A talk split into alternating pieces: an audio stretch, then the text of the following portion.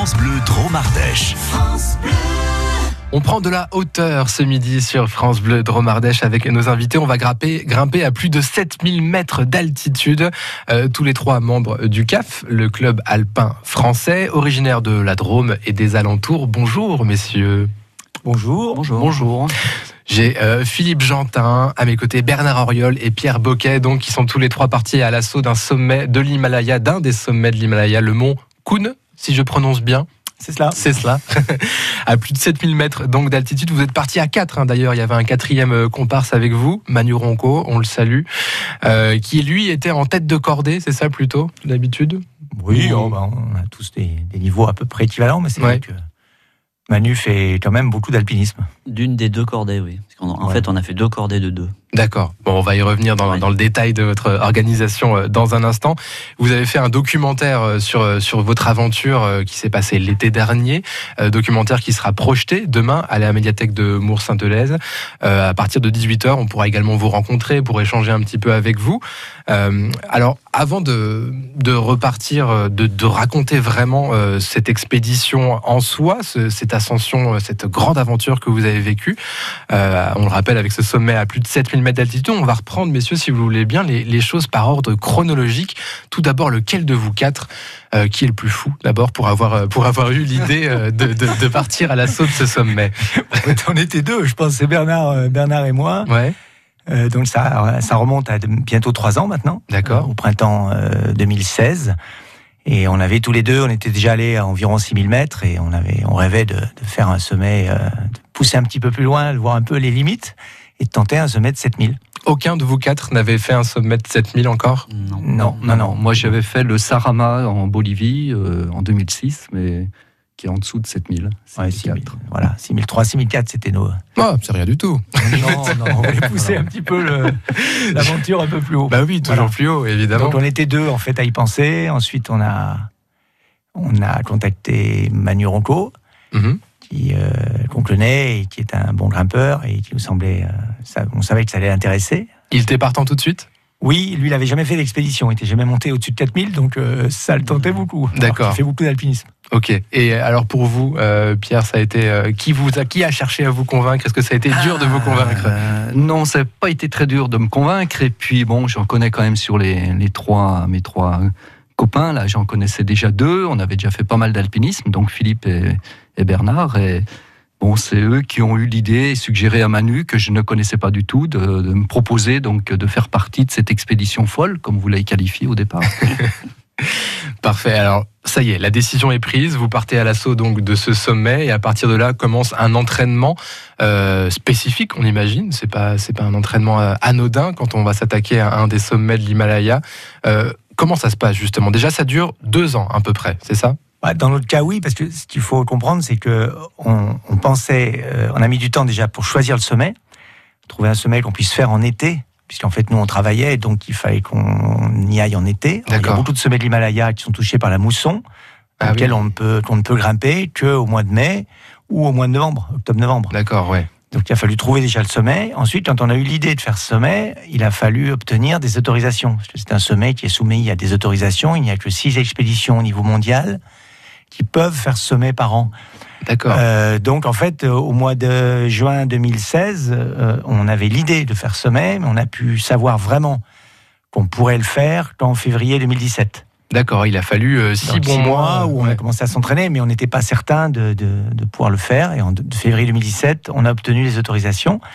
Et là, vraiment, on s'est dit, bon, bah, ce coup-ci, on est, on est parti. Et ces autorisations, justement, il les délivre euh, comment Est-ce que, on, je sais pas, on vérifie euh, d'une manière ou d'une autre un peu votre niveau euh, pour être sûr que ce ne sont pas quatre vraiment amateurs qui partent à la conquête de ce sommet? Ça se passe comment?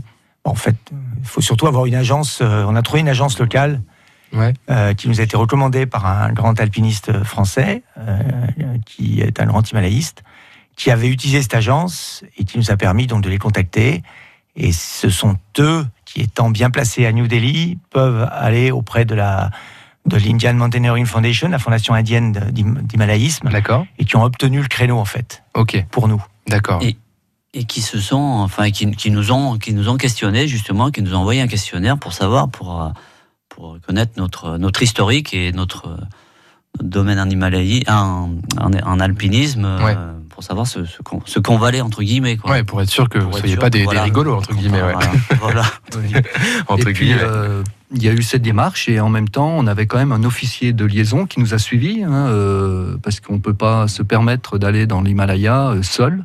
Mmh. Donc, obligatoirement, l'administration indienne met à, disposition un officier de liaison qui est là pour vérifier qu'on fait bien ce sommet et qu'on fait que ce sommet. Mmh. Vous avez donc cette autorisation officielle au mois de janvier-février 2017, à peu près un an et demi avant de partir. Euh, vous, vous, étiez déjà entraîné avant, mais là vous vous entraînez en étant sûr que vous allez pouvoir vous attaquer à, ce sommet. Euh, comment ça se passe un entraînement pour avant un On a tous des métiers, donc l'entraînement, chacun en fait le fait un peu. Euh, il y, a des parties où individuellement, bah, on essaie de, s'entraîner, d'aller courir la semaine ou mmh. d'aller faire différentes activités. Et puis, il y, a des, il y a eu quelques. Bien sûr, on s'est mis quelques rendez-vous où tous les quatre, on est allé faire des, des sommets euh, dans les Alpes. D'accord. Euh, des bivouacs, euh, etc. Et puis, il y a aussi toute la phase matérielle, préparation du matériel. Parce que nous, nous, notre idée, ce qui est important de dire, c'est que notre idée, c'est de faire ce sommet en autonomie. Et pas avec. L'agence nous a aidé jusqu'au plan de base, ouais. l'organisation, la logistique, jusqu'au plan de base, pour l'autorisation administrative. Mais au-dessus du camp de base, notre idée, ce qui est assez rare dans l'Himalaya, c'était de faire le sommet en autonomie totale. Ah ouais. C'est-à-dire sans aide de Sherpa, hmm. de port de fixe, donc en portant tout notre matériel. Voilà, c'est ça. Donc du coup, on avait un gros volet matériel, préparation du matériel, parce qu'il fallait réduire les, le euh, poids. Euh, vous étiez vos, propres Sherpas, finalement. C'est ça. tout, tout seul, tous les quatre. Est-ce qu'il y a un petit peu de, préparation mentale aussi, en plus du, physique? Parce qu'on sait qu'on ne va pas vivre forcément des journées de tout, de tout repos euh, Ou pas forcément Vous étiez déjà assez aguerri pour ça? En ah, alpinisme, on, fait préparé. Hein. oui, on fait de l'alpinisme. On est habitué à à, forcer, enfin, oui, à, se, mettre dans des situations un peu critiques euh, ou, limites, on va dire, hein, mm. euh, sur des aspects euh, bassement matériels, de température, d'alimentation, etc. Donc, course d'alpinisme dans les Alpes, ça peut durer 15 heures. voilà. oui, d'accord, ouais. Pour, revenir sur la préparation, moi, j'ai fait, enfin, on a fait une préparation quand même un peu spécifique la semaine et les week-ends, c'est-à-dire de monter avec les, les charges avec des sacs à dos lourds, de faire démonter ce que, ce que je fais euh, relativement rarement, moi, monter par exemple au col de Tourniol, monter euh, à pied et faire des, du dénivelé euh, avec des sacs lourds pour une façon de se préparer. Quand, quand vous dites lourd, on est sur, sur combien de kilos à peu près? Bah, Alors moi, je sais que personnellement, j'ai chargé mon sac avec des cailloux, on était sur, tout dépend des, des, fois, sur 20-25 kilos. Ouais, quand même, ouais. Sacré, sacré pactage. Pour l'expé, 27 kilos, c'était notre. c'est le, à la fin, on est arrivé à, à, avoir des sacs de 27 kilos oui. Euh, chacun pour, euh, pour 10 jours d'autonomie, parce que l'ascension en elle-même, elle dure, on a un créneau de 10 jours. Ouais.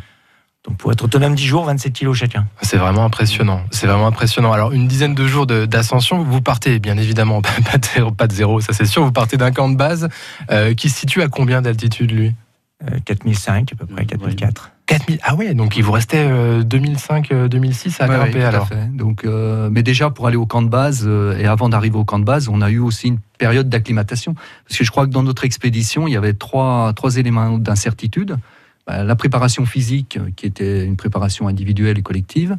Il y avait euh, la préparation euh, par rapport à l'acclimatation, qui est quand même un élément très important pour une réussite dans ces hautes altitudes. Donc ça, on l'a fait un petit peu en France, mais on l'a fait surtout euh, au Ladakh en arrivant.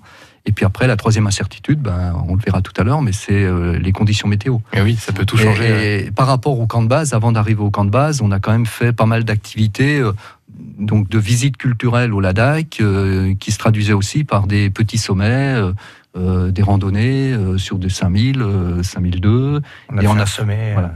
et on a 6150 6100. Le stock Kangri, oui. On a fait aussi un sommet euh, à l'issue d'un trek à 6150. D'accord, ouais, donc vous étiez déjà bien acclimaté euh, à, l'endroit, à la région, avant de vous, attaquer euh, à, ce sommet. Alors vous êtes au camp de base, à 4005 environ, il vous reste 2500 à, à gravir avant d'arriver au sommet. Et ces 2500 mètres de dénivelé, d'ascension, on va les vivre avec vous, messieurs. On en parle dans trois minutes, restez bien avec nous sur France Bleu de Romardèche. Radio France, partenaire du prix SNCF du Polar.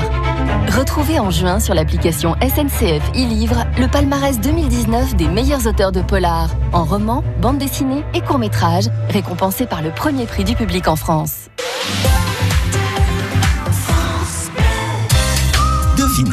Qu'est-ce qui est orange, qui participe à votre bien-être et qui se couche plus tard en été? Non, non, ce n'est pas le soleil, mais votre supermarché Colruyt. Eh non, euh, Colruyt. Colruyt? Euh, Red Mais non, Andy. Colruyt, évidemment. Bah oui, c'est ce que j'ai dit. Colruyt.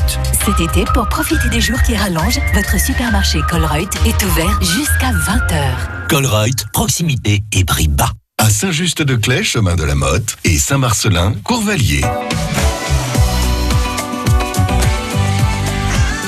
France Bleu Dromardèche. France Bleu.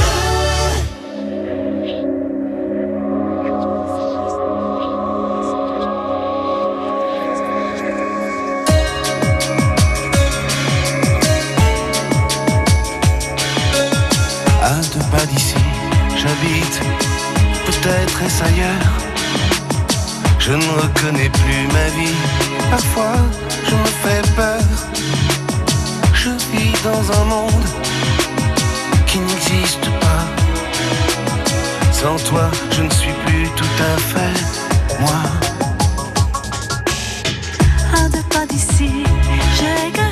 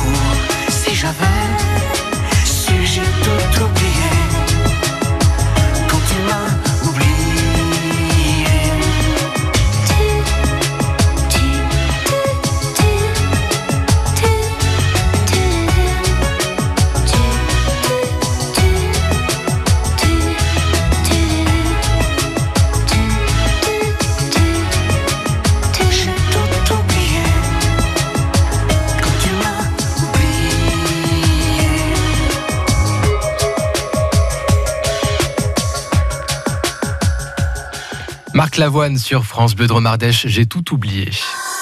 France Bleu Dromardèche. Et eux n'oublieront pas de sitôt leur aventure, je pense, qui s'est passé l'été dernier sur l'un des sommets de l'Himalaya, le mont Kun.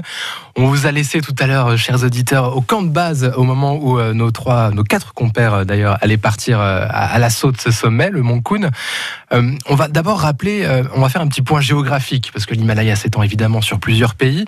Euh, vous étiez où euh, Alors, le, oui, c'est vrai que quand on parle de l'Himalaya, c'est quand même relativement grand et vaste, et Oui. on a du mal à s'imaginer tout ça. Donc, le Kun, donc notre destination, c'est euh, un sommet qui se situe à l'ouest de la chaîne himalayenne, donc proche du K2, du Nangpa Parbat. Et euh, ce qui est surtout aussi important à retenir, c'est que c'est sur la chaîne, sur la frontière pakistanaise. D'accord. Donc euh, dans la zone du Cachemire, donc une zone qui euh, politiquement est relativement et militairement est relativement tendue actuellement. Et de fait que cette zone soit un petit peu tendue, euh, ça vous a on, ne vous a pas autorisé à emporter avec vous un téléphone satellite, ce qui fait que, à part quelques communications entre vous avec euh, quelques talkie-walkie, et encore si ça passait, euh, vous n'aviez aucun moyen de communiquer avec, euh, avec le, reste du monde, du coup, avec le camp de base et, le reste. Ouais, aucun moyen depuis le camp de base de communication avec, avec d'autres personnes entre autres les secours. Ça, oh, ça oui, entre surtout les secours, oui d'ailleurs. Ça n'existe pas. De toute façon, il n'y a pas de secours. Il mettrait bien trop longtemps à arriver. Et ça rajoute un peu de stress, tout ça Ou euh, on se dit, non, de toute façon, on est prêt, on y va Non. Personne, je pense pas qu'on on, y, on, y, on, y, on est dans l'action, on, est, on est prévu.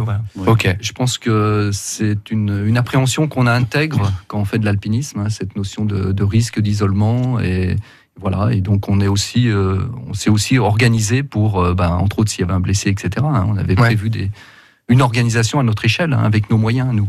Et en parlant d'organisation, vous aviez aussi une, toute une stratégie pour, euh, pour arriver au sommet de ce, de ce mont Kuhn. laquelle Alors, vous avez fait des allers-retours, c'est ça, si j'ai bien compris Elle ressemblait à quoi votre, votre stratégie pour grimper? En fait, le fait qu'on voulait être en autonomie, on avait donc des charges, comme on l'a dit, assez élevées, 27 kilos, c'est difficile à porter en une fois à ces altitudes à part pour des Sherpas, euh, des gens du, cru. Hmm. Donc l'idée, c'était de, progresser seulement de 400 à 500 mètres par jour et de ne pas faire des allers-retours entre un camp de base et des camps qui sont préalablement installés, puisqu'on n'avait personne pour nous les installer. On montait vers le haut, installant un autre camp, et comme on ne pouvait pas tout porter en une fois, on faisait des allers-retours. Donc on faisait souvent... En fait, on a fait deux fois les... on a fait deux fois la dénivelée. Une première fois, on montait la moitié du matériel, on redescendait on remontait la, deuxième fois, et là on installait un camp, et puis ainsi, ainsi de suite. C'est fou, ça, vous avez fait 14 000 mètres en fait. non, pas complètement évidemment. On verra qu'on n'est pas arrivé jusqu'où on voulait aller. En tout cas, on a fait une certaine dénivelée. Pour compléter ce que disait Philippe, on, a, on avait prévu 5 camps d'altitude. D'accord. du camp de base. 5 points réguliers. Euh, euh. Voilà, endroits un peu stratégiques pour, pour poser les tentes et puis. Euh, alors c'est ça. Puis dormir. Vous dormiez. Monter les, monter, monter les tentes et, euh, y dormir. Vous dormiez donc euh, en, tente. Euh, la nuit, ça allait, ça descendait pas trop bas les températures? Non, au niveau température, on était même surpris. Hein. on s'attendait à des températures nettement plus basses, donc on était relativement bien équipés et on n'a pas eu de température en dessous de moins 10. Je pense que je suis même pas sûr qu'on les ait eu, hein. donc parce que vu les conditions de neige qu'on avait. Euh, voilà, donc euh, on a été quand même un peu surpris par rapport à cet aspect-là. On s'attendait à des, températures des vraiment plus, extrêmes. Bon, vous progressez, vous progressez, vous arrivez à 6000, 6005, et là, peut-être que les conditions météo euh, se, dégradent un petit peu. Je ne sais pas si elles étaient bonnes depuis le départ du, camp de base. comment ça se C'était moyen. on sentait que la météo n'était pas très bonne. Ouais. Euh, il y avait tantôt du soleil, tantôt du grésil, euh, de la neige, euh, etc. Donc on a pu dérouler notre plan avec quelques aléas, certains étant plus ou moins, je dirais, atteints par l'altitude, mais en tout cas on a, on a pu progresser. Pour se semer le Koun, il y a un grand plateau à 6000, plus de 6000 mètres. D'accord. Il faut franchir, qui est un obstacle en fait, parce qu'il faut franchir à l'aller et au retour, comme c'est plat. Donc on est arrivé jusqu'au bord de ce plateau, ce qu'on appelait le camp 4, à plus de 6000, à 6100, avec une météo très moyenne, et là, on a eu euh, trois journées de, enfin, une très mauvaise météo. On voyait pas à deux mètres. Ah ouais. Comme sur ce plateau, il y a des crevasses qui sont très très grosses. Euh, le franchir, alors qu'on voit pas à trois mètres, c'est assez compliqué. Et du coup, euh, ben, on n'a pas pu aller au sommet. Et on a dû, après, après un certain temps d'attente, on a dû décider de, renoncer et de redescendre. Il y a eu des, conciliabules entre vous, vous avez dit, il y en avait qui voulaient continuer, d'autres qui voulaient arrêter, vous en avez parlé Oui, oui, bien sûr, il y a eu beaucoup de discussions avant pour la stratégie, pendant, etc. Mais non, je crois que euh, il y avait donc l'agence qui, elle, avait des clients, et qui avait des Sherpas, qui étaient qu'on croisait de temps en temps. On a vu que ces Sherpas renonçaient à traverser le plateau. Ah oui, là vous êtes dit... certains d'entre eux avaient fait neuf fois l'Everest. Ouais. Quand des gens comme ça ils renoncent, ça, vous incite Ça met la puce à l'oreille, oui. ça vous incite à ne pas y aller. Et puis je pense quand même qu'on a, on avait conscience un peu des, dangers d'une part, et puis des conditions qui, qui étaient enfin, pas acceptables pour pouvoir progresser. Hein. Donc euh, euh, on s'est dit on va attendre, mais bon, la météo n'évoluant pas, ben, au bout d'un moment, il a bien fallu euh, prendre une décision, et bon, la décision a été relativement unanime. Hein, C'était la décision la plus, ouais, la plus raisonnable. Le risque devenait vraiment trop, euh, trop important. Revenir vivant, c'est pas mal non plus. Oui, oui, c'est pas mal. Je pense que tout le monde dans votre entourage vous sera reconnaissant, évidemment, d'avoir pris euh, cette décision. Après, ce qui est important aussi à retenir, c'est que, bon, d'une part, on était limité par le temps euh, disponible après, et puis, bon, ben, pareil, en termes de, ressources, de vivre, hein, on avait un peu de, marge, mais bon, pas, autant que ça. Donc, ouais, vous pouviez pas tergiverser pendant trop longtemps. Entre 6000 et 7000, il faut quand même prendre quelques calories, et les calories, on on mmh. les prend pas en, en regardant le soleil. Hein, donc euh, voilà. Sûr. Surtout si on voit pas à deux mètres. Euh, donc vous êtes vous êtes redescendu. Alors vous avez filmé votre aventure évidemment. Vous en avez fait un documentaire qui sera projeté, on le rappelle, euh, demain à la médiathèque de Mours-Sainte-Bèze à partir de 18 h Donc on pourra d'ailleurs vous rencontrer après la projection de ce documentaire et un petit peu échanger avec avec vous, messieurs. C'était important pour vous de, de, filmer cette expérience? Vous aviez envie de, de, transmettre, de faire comprendre un petit peu à votre entourage cette aventure? Oui, absolument. Oui, c'est un moyen de, partager. Beaucoup de gens ne comprennent pas trop ce qu'on va faire et comment ça se passe. De faire connaître le Ladakh aussi, qui est un très beau pays avec des gens très attachants. Et donc de partager. Et puis on a, on a quand même un. Oui.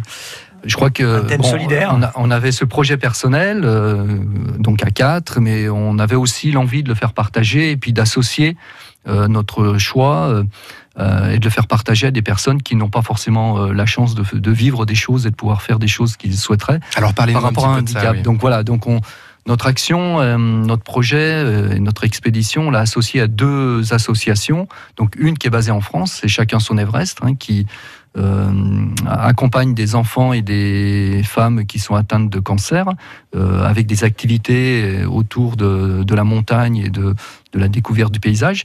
Et puis une deuxième aussi, c'est l'école de la Jamayang School, donc qui est basée à Lé et qui, euh, avec laquelle on, avait eu la chance de rencontrer un, moine, un guéché, avec Philippe, hein, qu'on avait accueilli en France, et avec laquelle on a des actions de solidarité Hein, euh, pour euh, permettre d'accompagner la scolarisation d'enfants issus de familles euh, de régions pauvres. Une action donc évidemment très très solidaire avec ces deux, deux associations que vous, que vous avez que vous avez soutenues à travers à travers votre aventure. Euh, messieurs, le, temps nous presse malheureusement, on va devoir se quitter. En tout cas, c'était un plaisir d'avoir votre récit euh, ce midi à tous les trois. On, salue euh, votre collègue, votre copain maintenant, Manu Ronco, qui a participé avec vous à cette à cette expédition. Et encore bravo. Et on pourra donc voir votre film demain à la médiathèque de Mour Sainte-Eusèbe, pardon. Et vendredi prochain aussi, le 14 juin, ça ce sera du côté d'Alixan, si je dis pas de bêtises. Absolument. Il y aura une grande soirée vendredi dans 10 jours également euh, sur ce thème avec le film et les expositions de peinture et pas mal d'animation. Aventure solidaire en Himalaya. Merci beaucoup, messieurs. Merci. Merci. C'était un plaisir.